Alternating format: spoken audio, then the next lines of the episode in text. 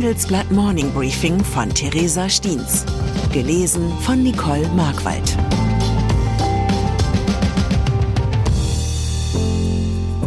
Guten Morgen allerseits.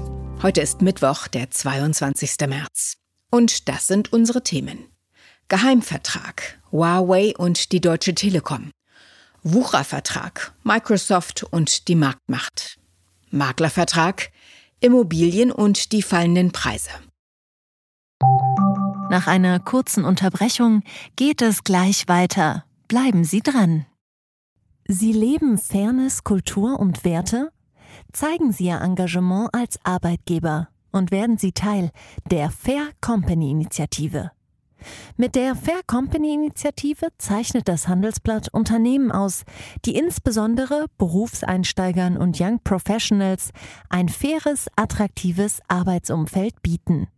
Zu den entscheidenden Werten gehören unter anderem das Engagement für Mitarbeitende, Diversity und Chancengleichheit, Nachhaltigkeit und gesellschaftliche Verantwortung. Erfahren Sie jetzt mehr unter faircompany.de. China. Es ist eine Nachricht, die nicht nur die Regierung in Berlin, sondern auch in Washington aufhorchen lassen dürfte. Die Deutsche Telekom und der chinesische Telekommunikationsausrüster Huawei haben 2019 einen Pakt geschlossen, der US-Sanktionen umgangen haben könnte.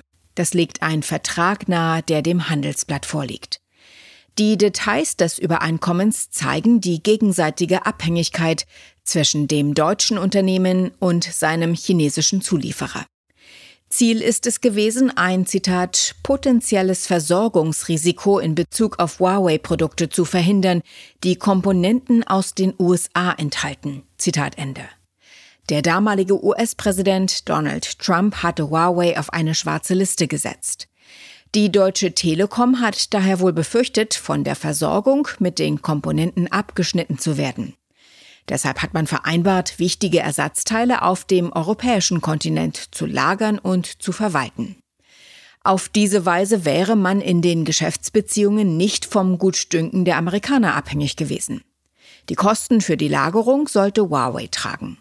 Außerdem sollte die Firma Produkte kostenlos zurücknehmen, wenn die Telekom sie nicht benötigt. Die Chinesen haben sich offenbar darauf eingelassen. Das zeigt, dass der deutsche Mobilfunkanbieter für sie auch eine strategische Bedeutung hatte. Einerseits dürften sich die Amerikaner angesichts dieses Paktes not amused zeigen, Gleichzeitig wird er wohl auch in Berlin für Stirnrunzeln sorgen. Denn eigentlich sind deutsche Unternehmen angehalten, ihre Abhängigkeit von China zu reduzieren. Anfang des Monats kündigte die Bundesregierung an, die Verwendung von Huawei-Technologie im 5G-Netz stärker zu überprüfen. Die Telekommunikationsunternehmen sind wohl gezwungen, auf Dauer einen neuen Umgang mit ihren Partnern aus Fernost zu finden.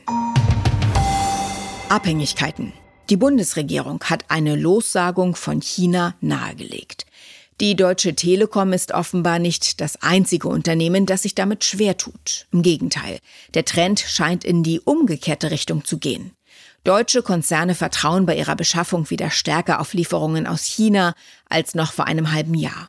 Das berichtet der Einkaufsmanagerverband BME. Die Sorge der Politik lautet, dass eine zu große Abhängigkeit Risiken birgt. Diese könnten bei einer geopolitischen Eskalation zum ausgewachsenen Problem für die Wirtschaft werden. Ähnlich wie es nach dem Ausbruch des Ukraine-Krieges in den Beziehungen zu Russland der Fall war. Für viele Unternehmen ist die Verlockung auf dem chinesischen Markt zu groß, um sie auszuschlagen. Der Chemiekonzern BASF investiert in China bis Ende der Dekade noch 10 Milliarden Euro für neue Produktionsanlagen. Ich sage nicht, dass die Investitionen dort ohne Risiken sind, sagte dessen Vorstandschef Martin Brudermüller Ende Februar wörtlich. Doch die Chancen, die sich böten, seien am Ende schlichtweg größer. Märkte. John Waldron ist ein Mann, der sich eher vorsichtig ausdrückt. Er spricht oft im Konjunktiv. Er kommuniziert nichts unüberlegt. Das mag an seiner Position liegen. Schließlich hat er als Nummer zwei der US-Investmentbank Goldman Sachs eine enorme Verantwortung für spontane Kursentwicklungen. Seine Worte sind viel Geld wert. Im Handelsblatt-Interview bleibt Waldron seiner Art treu. Er entwickelt gleichzeitig einige spannende Thesen, die sich aus seinen Eindrücken an der Wall Street speisen. So geht Waldron davon aus, dass die globalen Turbulenzen am Bankenmarkt auch Auswirkungen auf die Realwirtschaft haben könnten. Zitat, die Kredite werden knapper, was wiederum das Wirtschaftswachstum dämpfen könnte. Zitat Ende. So schätzt der Investmentbanker es ein. Zu Beginn des Jahres habe noch die Meinung vorgeherrscht, dass die USA und Europa eine Rezession vermeiden könnten. Jetzt sei das allerdings nicht mehr so sicher. Angesichts der Bankenkrise und der Unsicherheit an den Finanzmärkten stellen sich institutionelle Investoren gerade diese große Frage. Wohin nur mit dem Geld? US-Aktien sind derzeit besonders unbeliebt. Anteile aus der Eurozone und aus Schwellenländern stehen etwas besser da. Doch in diesen unsicheren Zeiten rückt eine andere Option wieder stärker in den Fokus. Die Rede ist vom Bargeld. Auch wenn die Investoren es vermutlich nicht unter der Matratze oder im Küchenschrank horten. Die Cashquote in den Portfolios ist zuletzt wieder deutlich gestiegen. Monopol. Mal eben über Outlook dem Kollegen eine E-Mail schicken, dann über Teams an einer Besprechung teilnehmen und ein Dokument bei OneDrive hochladen. Der Arbeitsalltag sehr vieler Menschen auf dem Globus wird von Microsoft-Produkten bestimmt. Eine enorme Marktmacht, die den Konzern dazu einlädt, Profit daraus zu schlagen. Da es zu den Angeboten kaum gleichwertige Alternativen gibt, kann Microsoft die Preise einfach erhöhen. Und die Firma nutzt diese Möglichkeit jetzt ein weiteres Mal aus. Im Euroraum werden Produkte wie Office 365 rund 11 Prozent teurer. Das Unternehmen spricht wortwörtlich von einer Preisharmonisierung von Wechselkursschwankungen.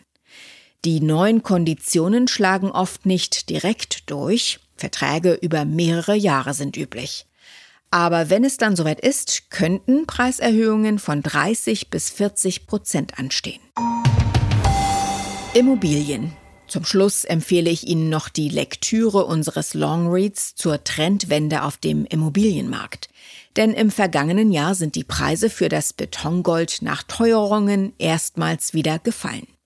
Die Makler bringt das in bisher unbekannte Nöte. Da ist es von Vorteil, dass die Wohnraumvermittler das Schönreden quasi zum Berufsstand erkoren haben. Wer eine unsanierte Einzimmerbude mit abbröckelnder Raufasertapete unterm Dach als Loftwohnung mit Retro-Charme verkaufen kann, der wird auch den aktuellen Marktentwicklungen etwas Positives abgewinnen können. Ich wünsche Ihnen einen Tag voller Optimismus. Es grüßt Sie herzlich Ihre Theresa Steens. Zur aktuellen Lage in der Ukraine, wie die Grünen mit ihren Klimaschutzplänen Wähler vergraulen, mit Vorhaben wie dem Verbot von Öl- oder Gasheizungen bringen die Grünen viele gegen sich auf. In Umfragen fallen sie hinter die AfD zurück. Der Ärger über die Koalitionspartner nimmt zu. Russland will Sonderwirtschaftszonen in besetzten ukrainischen Gebieten schaffen. Russland will in den vier besetzten Gebieten im Osten der Ukraine offenbar Sonderwirtschaftszonen errichten. Damit folgt der Kreml einem bewährten Muster. Weitere Nachrichten finden Sie fortlaufend auf handelsblatt.com slash Ukraine.